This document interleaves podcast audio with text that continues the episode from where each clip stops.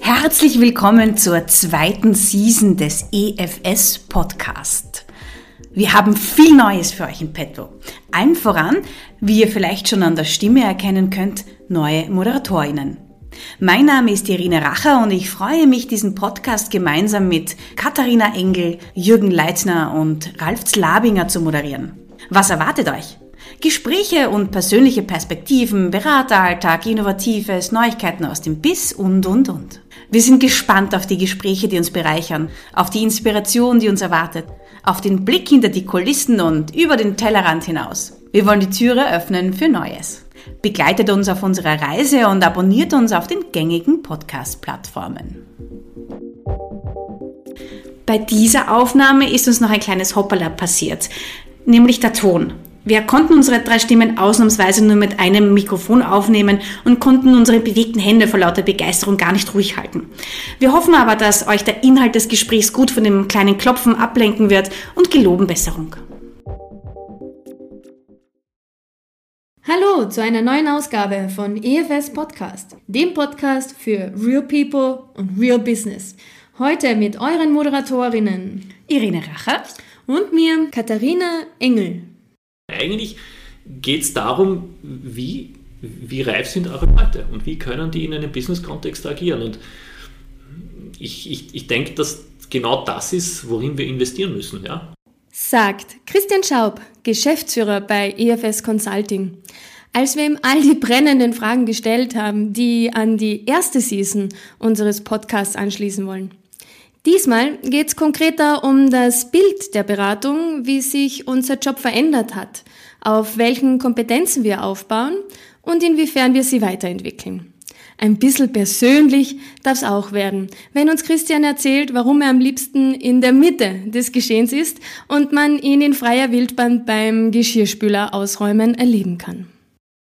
Eigentlich wollte ich noch so ein bisschen eine Anekdote mit dir teilen, weil ich das ähm, schauen wollte, was du dazu sagst. Das hat mhm. sehr viel mit meinen ersten Eindrücken bei EFS zu tun. Mhm. Nämlich als ich angekommen bin so zu meinem Vorstellungsgespräch, dann kommst du rein zum Büro und das Erste, was du siehst, ist dein Büro. Also man kommt rein, also eine Glaswand und dahinter sitzt du, oder zumindest war das mhm. damals so, du hast das Büro gewechselt, aber nur eines weiter, ja. bist aber immer noch im Zentrum von, von EFS. Und das hat mich damals sehr beeindruckt, weil ich mir gedacht habe, das ist so die Seele von EFS. Es ist so, der Geschäftsführer sitzt in der Mitte des Büros und ist für alle sichtbar, die reinkommen. Mich hat das sehr beeindruckt, weil üblicherweise vor allem die Geschäftsführung ja gerne abseits sitzt, die Türe zu hat und so ein bisschen erhaben sich gerne hinsetzt. Die zweite Geschichte, die mich sehr beeindruckt hat, war an einem, eben einer der ersten Tage, als ich dich gesehen habe, als du den Küchentisch abgewischt hast ganz, äh, ganz unprätentiös und auch den Geschirrspüler eingeräumt hast.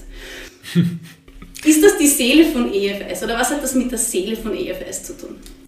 Also zweiteres ist mit Sicherheit nicht die Seele von EFS, weil sonst müsste es nicht ich machen. Oder zumindest nicht ich alleine machen, wobei das stimmt gar nicht. Es gibt mittlerweile einige, die haben das Herz sozusagen zu erkennen, dass es einfach schöner ist, wenn es weggeräumt ist, das Zeugs. Aber ich weiß nicht, es ist vielleicht ein bisschen meine Seele, ja. Also prätentiös bin nicht ich und in der Mitte sitzen tue ich auch gern und im Geschehen sein will ich auch. Das ist der Grund, warum ich mich selbstständig gemacht habe und eben nicht mich versteckt habe in irgendeinem Chefbüro irgendwo in der Linie. Und wahrscheinlich ist ein bisschen was von dem Gedankengut quasi auf EFS übergegangen, weil ich einfach schon lange da bin und mit ganz, ganz vielen Leuten interagiere. Aber das ist letztendlich Beratung. Also ich glaube, wenn man keinen Spaß daran hat, irgendwo im Mittelpunkt des Geschehens zu sein und dieses Geschehen auch in irgendeiner Art und Weise ja, vielleicht gar nicht treiben, sondern zu beeinflussen, in welcher Rolle auch immer. Und es gibt so viele verschiedene Rollen, die man als Berater wahrnehmen kann, die einen Mehrwert stiften können. Also wenn man daran keinen Spaß hat, dann glaube ich, ist man kein Berater, simpel und ergreifend. Und wenn man das nicht selber lebt in, in seinem Beratungsunternehmen, dann ist es ja auch nicht wirklich authentisch. Also so gesehen ist für mich irgendwie ganz normal da schlägt mein Herz schon, wenn du, wenn ich dich so über Beratung sprechen höre. Was ist denn dann noch so das Freudvolle, das Lustvolle an Beratung für dich persönlich? Normalerweise wären da jetzt so diese Standardantworten, weil man mit so vielen verschiedenen Dingen sich beschäftigen kann und weil man sozusagen dort, wo etwas passiert, dabei ist. Das, ich bin mir gar nicht sicher, ob ich Beratung so lustvoll finde.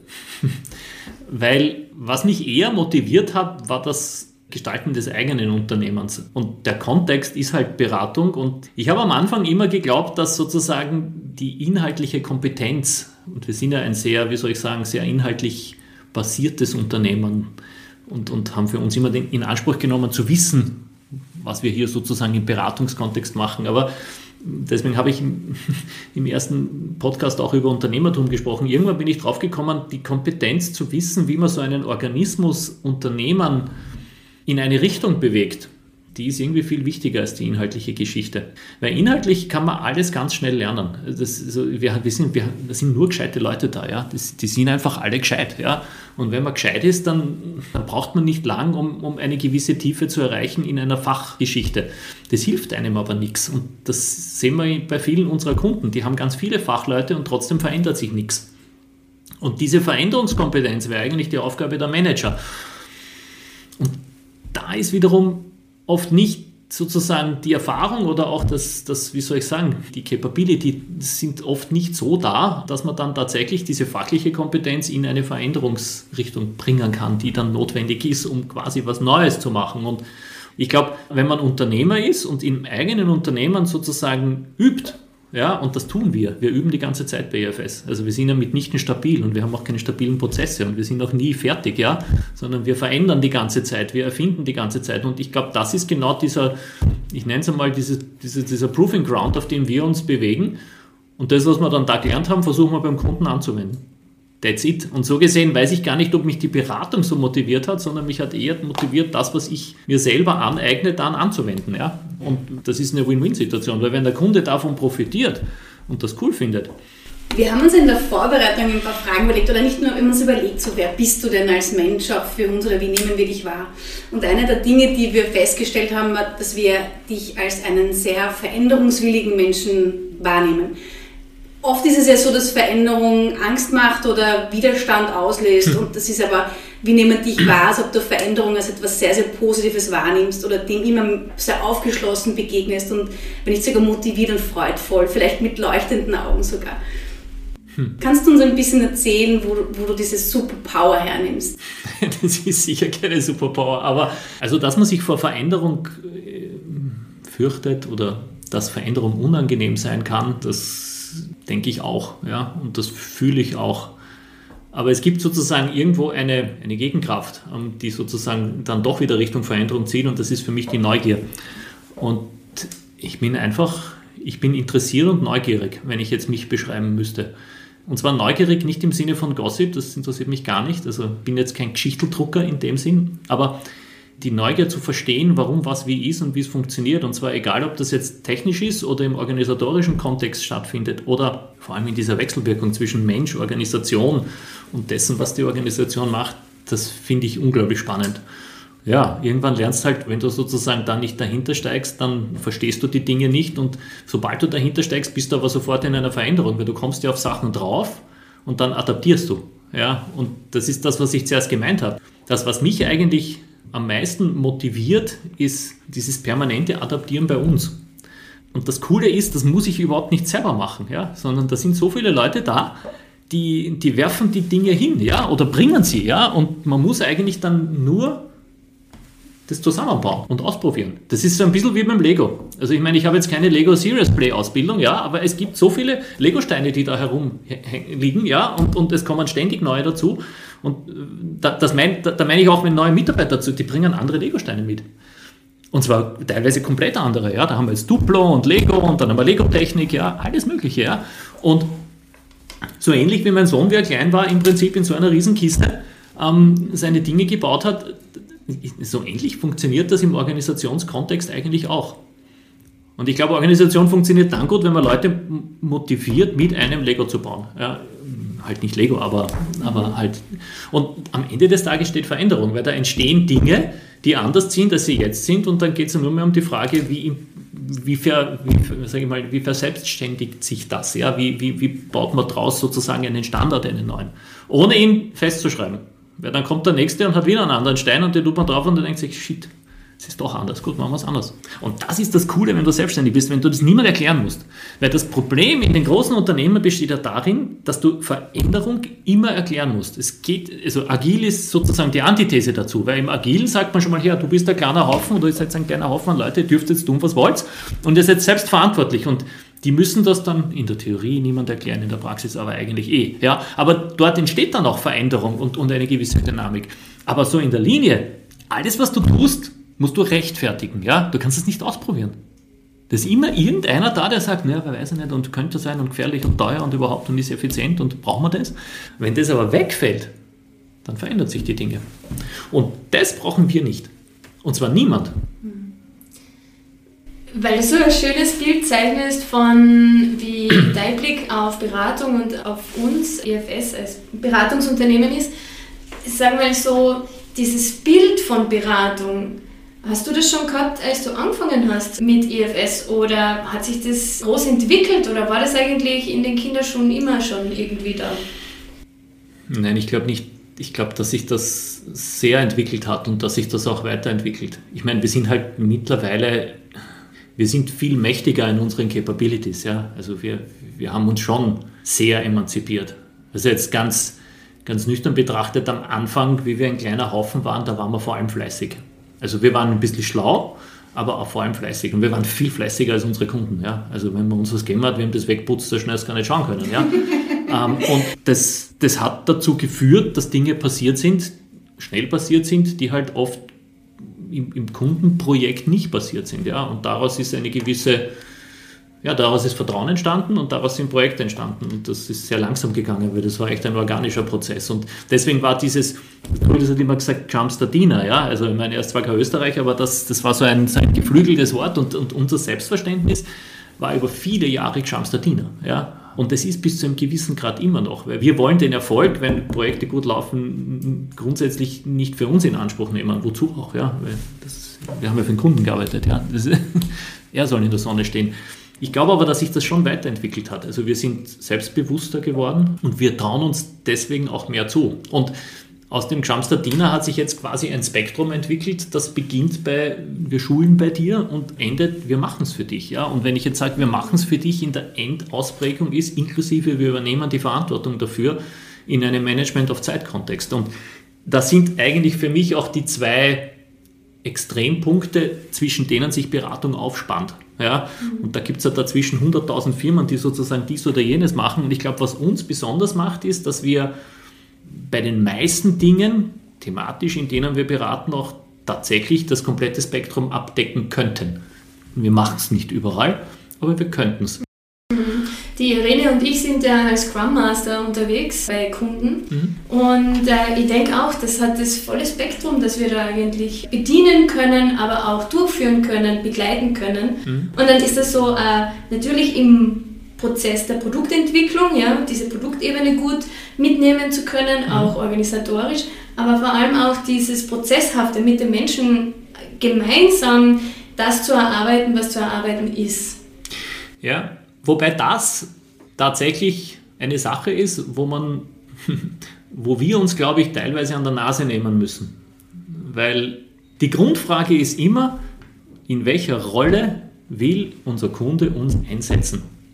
Und wir tendieren schon sehr dazu, die Frage vielleicht am Anfang zu stellen, aber die Rolle dann quasi situativ weiterzuentwickeln, so wie es uns sinnvoll erscheint, weil wir einfach nicht so sehr daran denken, was hat der Kunde gekauft, sondern eher daran denken, was will er erreichen. Und das ist vielleicht so eine Sache, die, also zumindest einmal, wenn ich in meinen Bauch reinhöre, wenn ich ein Beratungsprojekt beginne, spätestens nach einer Woche, habe ich die Aufgabe so verinnerlicht, dass ich quasi mein persönliches Glück daran hänge, dass das Ergebnis erreicht wird. Ja? Und dann ist es mir vollkommen wurscht, was der gekauft hat und wie auch was. Und dann mache ich das, was notwendig ist, so wie wenn es meine Firma wäre. Ja? Mhm. Ähm, da ist auch wiederum die Brücke zu dem Unternehmertum und das ist schon ein bisschen der Anspruch. Trotzdem macht es einen Unterschied, ob der sich einen Scrum Master quasi in den Prozess hineinsetzen wollte oder einen, einen Programmmanager, ja, oder, oder, oder einen Product Owner oder was auch immer, ja. Und ich glaube, dass man da sozusagen ein bisschen bei dem bleibt, wo man eigentlich hingehört, mhm. da gehört Disziplin dazu, die haben wir nicht immer. Wir sind, also die disziplinierteste Organisation sind wir, glaube ich, nicht. Aber durchaus kreativ, würde ich sagen. Ja, eh, das, ja, richtig. Wahrscheinlich vielleicht auch deswegen. Ja, aber ich glaube, dass, wenn man das jetzt wiederum auf die Frage zurückspiegelt, welche Rollen kann man als Berater oder sollte Berater wahrnehmen, dann, dann ist das wahrscheinlich ein Thema, über das sich unsere Kunden oft zu wenig Gedanken machen weil die in ihrer in, in der Spezifikation der Aufgabe auch, also erstens einmal in der Regel nicht agil denken, sondern eher Wasserfall denken und, und dann eher in einem, ich mal, Lastenheft denken und da steht halt irgendwas drinnen und eigentlich stehen da hauptsächlich inhaltliche Dinge drinnen, die oft das gewünschte Ergebnis des Projektes beschreiben, zu dem aber der Berater ja nur einen Beitrag liefern kann. Wir sind ja immer nur ein Teil des Apfels, ja, wie groß auch immer der ist, aber es gibt ja immer auch noch ein internes Projektteam. Es gibt ja immer auch noch viele, viele Verantwortungen, die beim Kunden liegen, ja. Und, und genau dieses Wechselspiel, welche Verantwortung liegt beim Kunden, welche Verantwortung liegt bei uns und welche Rollen müssen wir wahrnehmen dürfen, um diese Verantwortung auch wahrnehmen zu können, das ist das, was eigentlich im Kern der Auftragsklärung liegen sollte. Da wird wenig drüber diskutiert und wird sich, man macht sich wenig Gedanken drüber. Das ist Mhm. Ja. Im Umkehrschluss bedeutet es ja auch, dass unsere Berater durchaus sehr kompetent sind oder sein müssen auf vielen unterschiedlichen Ebenen. Ja. Sie müssen nicht nur Dienst nach Vorschrift machen, unter Anführungszeichen, sondern wir, wir machen ja viel mehr. Nämlich zu sagen, die Themen aufdecken, zu sagen, was will der Kunde eigentlich erreichen, was meint er damit, was braucht es noch dazu. Das ist ja ein Mehrwert, den wir dem Kunden bieten. Naja, wenn man es jetzt hart formuliert, deswegen kaufe ich mal einen Berater. Weil die Beratung ja, ähm, findet ja genau an der Stelle statt, wo, wo Fragen gestellt werden und beantwortet werden, die vielleicht am Anfang gar nicht am Tisch waren und die erst im Prozess aufgekommen sind oder die der Berater mitbringt, weil er sozusagen so einen Prozess schon mal gemacht hat und da Expertise hat. Ja. Das Ganze natürlich garniert mit ganz, ganz vielen Sachen rundherum, die dann weniger Beratung, sondern eher Dienstleistung sind. Ja. Aber das ist jetzt auch eine sehr, wie soll ich sagen, sehr, sehr schwammige Grenze. Aber genau diese Kompetenz muss man halt mitbringen. Und da sind wir wiederum bei dem Punkt, wenn man in einem Themenfeld unterwegs ist, das einem thematisch, sage ich einmal, bekannt ist, ja, dann kann man das natürlich besser machen, als wenn man sich de facto nur auf den Prozess fokussiert und de facto methodisch unterwegs ist, ja, und sagt, ich weiß, wie man ein Projekt aufsetzt, ja, und ich weiß, wie man eine Agenda macht und ein Protokoll schreibt, ja. Ja, auch das ist eine Kompetenz aber das ist halt auch nur ein Teil. Ja? Ich kann mir auch dafür einen Berater kaufen. Ja? Das ist ein bisschen unser Problem im, im, im, im sage ich mal, in den Verhandlungen mit dem Einkauf, weil oft das ist ausgeschrieben. Der Fachbereich will aber eigentlich was anderes. Ja? Nur steht es in keiner Spezifikation drinnen und der Einkauf ist ja nicht blöd zu sagen, naja, da brauchst also der, der will ja sozusagen das runter simplifizieren und, und dafür einen Marktpreis zahlen und der liegt dann halt oft sehr nieder. Und das dem Einkauf zu erklären ist schwierig. Aber, aber ich glaube, genau diese Diskussion, die muss man halt mit dem Kunden führen, damit das Projekt auch ein Ergebnis hat, ein gescheites, ja.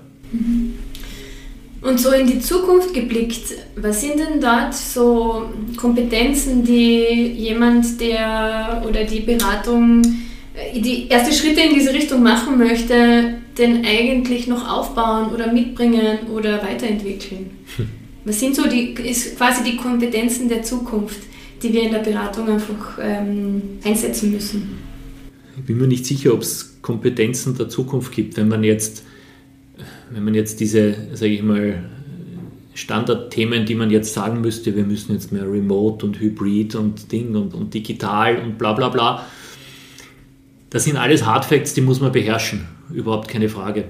Aber am Ende am Ende in Zukunft hin oder her, wenn ich jetzt nicht in eine hundertprozentig digitalisierte Welt mich beame, ja, wo dann de facto sowohl die Offices als auch die Werke nur mehr aus, aus, aus sozusagen digitalen Units bestehen und dort keine Menschen mehr sind.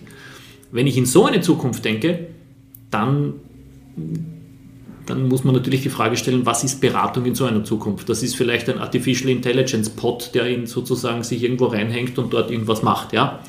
Aber solange Organisationen immer noch aus Menschen bestehen und Menschen miteinander interagieren müssen und es in irgendeiner Art und Weise Rollen gibt, es das Thema Führung gibt, es das Thema Motivation gibt, es das Thema Kreativität gibt, glaube ich, unterscheiden sich die Kompetenzen der Vergangenheit nicht von denen, weil die Menschen bleiben Menschen und Evolution findet in 100.000 Jahrschritten statt und das ist in 50 Jahren nicht anders als jetzt. Das heißt, eine entwickelte Persönlichkeit zu haben, das richtige Ausmaß an Empathie zu haben, die Capabilities zu haben, mit unterschiedlichen Menschen umgehen zu können, ein Repertoire zu haben, auf bestimmte Situationen gut reagieren zu können und letztendlich das alles zusammengefasst, Management-Skills zu entwickeln und bestimmte Themen voranzutreiben und Leute mitzunehmen auf den Themen. Das hat man vor 50 Jahren gebraucht und das wird man aus meiner Sicht in 50 Jahren auch noch brauchen. Und das ist auch ehrlich gesagt das, worauf ich bei EFS fokussieren möchte. Und unser Slogan, ich bin unserem Berater, der Agentur, die, mit der wir das gemacht haben, immer noch dankbar für den Slogan, weil da sind wir nicht selber drauf gekommen. Ja? Das ist das. Das real war people, real, real, real, People, Real Business. Das war sozusagen nach fünf Sessions mit den, mit den Leuten, hat es dort der Projektleiter gesagt, er hat gesagt, ihr seid Real People, ja, und ihr macht Real Business. Ja. Das ist einfach so, ja. Und wir haben gesagt, eigentlich stimmt's, ja. Ähm, und da brauchen wir eigentlich gar nicht über Fachkompetenzen oder sowas reden, sondern eigentlich geht es darum, wie wie reif sind eure Leute und wie können die in einem Business-Kontext agieren. Und ich, ich, ich denke, dass genau das ist, worin wir investieren müssen. Ja? Und da spielt natürlich das Thema Diversität und Team und so weiter alles eine Riesenrolle. Aber im Endeffekt geht es darum, jeden einzelnen Menschen, der bei uns anfängt, eine gewisse Zeit lang sozusagen in seiner Entwicklung zu begleiten, zu unterstützen und genau diese Skills zu entwickeln. Und jeder wird das ein bisschen anders tun. Das wird eine Frau anders tun als ein Mann und das, und, und das wird jemand aus, aus, aus dem Kosovo anders tun wie aus Deutschland. Ja? Und, aber ich, genau das macht es aus, ja? diesen Mix an reifen Menschen, die wir im Beratungskontext einsetzen. Ich glaube, das macht uns ganz gut aufgestellt.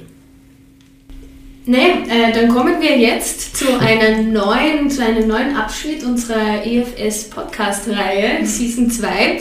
Wir haben so ein kleines Gadget eingeführt und zwar nennen wir das Rapid Fire. Wir stellen dir Rapid jetzt, Fire. Wir stellen dir jetzt ähm, ein paar Fragen mit Antwortmöglichkeiten ja. und ohne lang zu überlegen, gibst du uns da einfach deine Antwort. Okay. Ja, bereit? Mhm. Christian, Auto oder Zug? Auto. Früher Vogel oder Nachteule? Früher Vogel. After-Work Drink oder After-Work Out? Was ist After Workout? Sport. ah, After Workout. Uh, after Workout. Probieren oder studieren? Probieren. Super, ich glaube, erste Rapid-Fire-Runde wunderbar geschafft. Lustig. Wenn du zurückdenkst an vor 20, 30 Jahren. So lange kann das noch gar nicht her sein, wenn man dich so anschaut, ja, aber ja. Genau.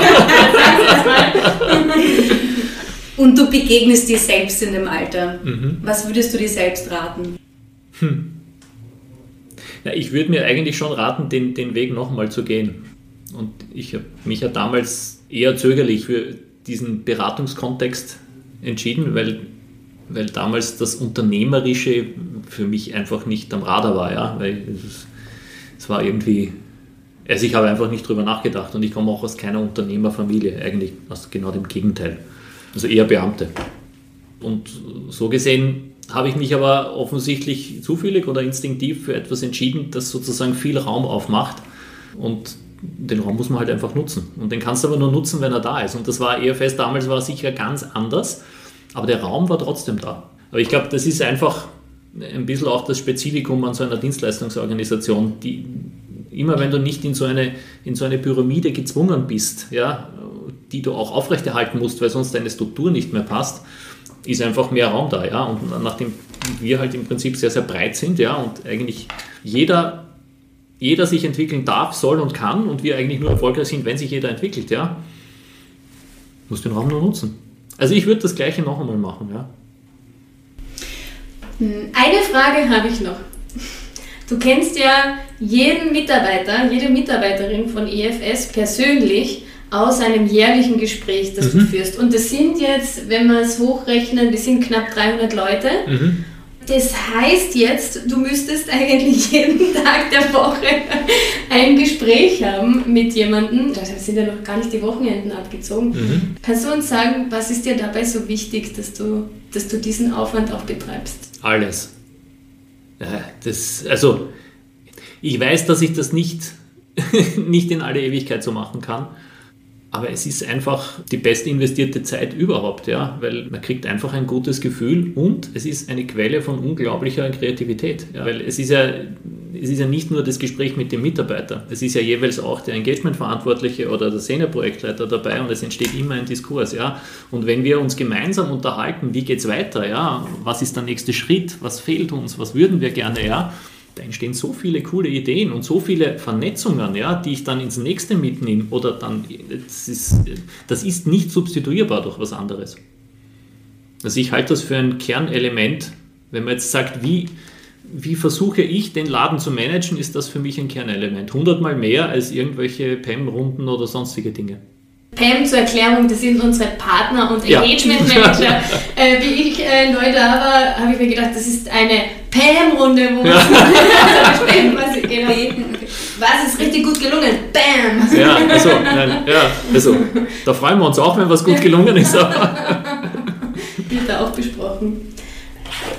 Ist das vielleicht auch ein bisschen eine, eine, Message, weil das ja auch sehr ungewöhnlich ist, nicht in, in, Mitarbeitergesprächen keine Ziele zu vereinbaren und irgendwie das nicht alles an Zahlen, Daten, Fakten festzumachen. Hm. Das ist etwas, das ich auch sehr ungewöhnlich erlebt habe, aber nicht nur sehr ungewöhnlich, sondern auch extrem erleichternd weil diese Mitarbeitergespräche, man muss sich ja nicht darauf vorbereiten, wie, wie ich das aus anderen Unternehmen mhm. kenne oder von, von Bekannten kenne, oder kaum darauf vorbereiten im Sinne von Typfrage, sage ich. naja, im Sinne von, ähm, ich muss, mich, muss meine Zahlen zusammenfassen, wie viel was habe ich alles geschafft, sondern, sondern es ist einfach ein sehr lockeres Gespräch, wo es wirklich um Kreativität geht, wo es um, um mhm. einen Austausch geht. Und es fühlt sich so ungezwungen an. Und es ist so, man hat überhaupt keine Angst davor. Und ich glaube, das ist auch etwas, das ja sehr wichtig bei EFS ist, angstfreie Räume zu schaffen. Ist das Hundertprozentig, etwas, das ja. du im Hintergrund hast? Ich komme gerade aus einem Mitarbeitergespräch, da war das auch Thema, ja. Und ich, ich meine, es ist ja relativ einfach. Man versucht ja den Raum den eine Organisation aufspannt, so zu gestalten, dass man sich selber drinnen wohlfühlt. Und man versucht ja das zu tun, was man selber auch gerne hätte. Ja? Und das gilt hier genauso. Ja? Also ich, ich, und ich kann mich noch an Mitarbeitergespräche erinnern, als ich hier begonnen habe, die waren anders. Also da ging es eher darum, wie erkläre ich ihm, was er für ein Idiot ist. Ja? Ähm, das, also da hat sich kulturell sicher viel getan. Und ich habe mir damals gedacht, okay, wenn, wenn ich jemals in die, in, die, in die Rolle komme, sozusagen den Laden zu führen, dann will ich das nicht haben, weil ich wollte das damals auch nicht. Und deswegen ist das, also dass das angstfrei ist, das ist eine Selbstverständlichkeit, weil dort, wo Angst ist oder dort, wo man sich verstellen muss, wo man sich positionieren muss, um was zu erreichen, dort ist keine Kreativität, dort ist, kein, dort ist man nicht authentisch, ja. Und wenn ich das bei mir drinnen fördere, wie ist denn das dann erst beim Kunden? Das funktioniert nie. Also, never ever.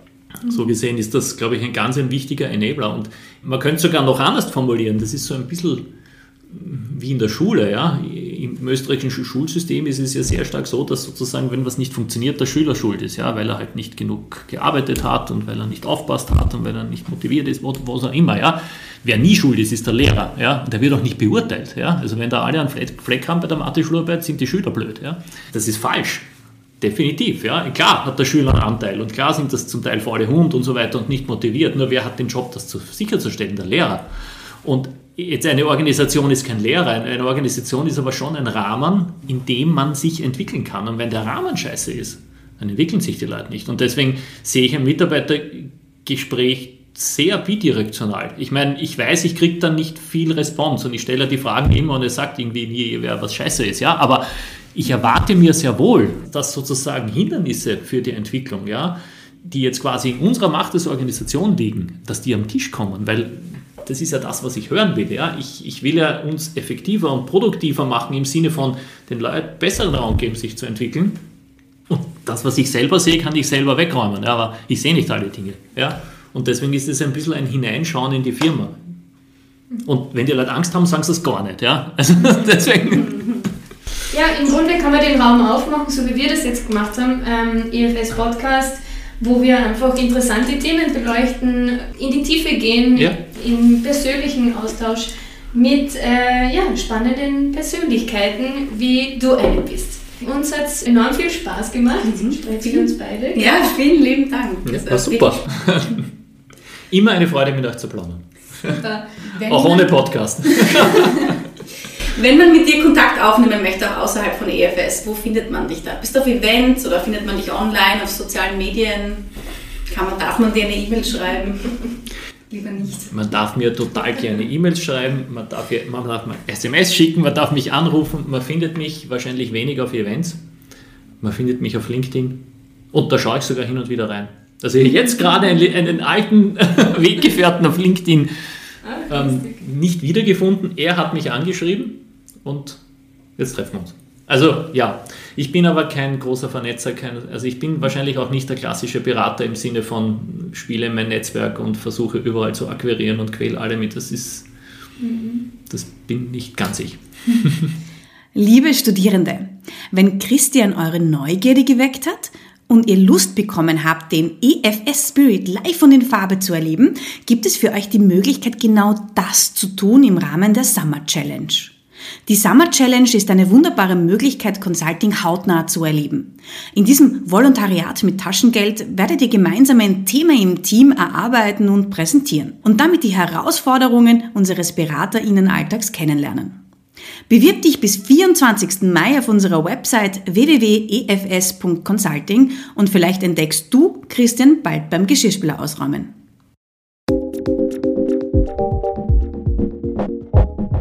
Das war die erste Folge der Season in neuer Moderatorinnenbesetzung. Wir hoffen, es hat euch gefallen. Schreibt uns doch eine E-Mail an podcast.efs.at. Bis zum nächsten Mal bei EFS Podcast. Real People, Real Business.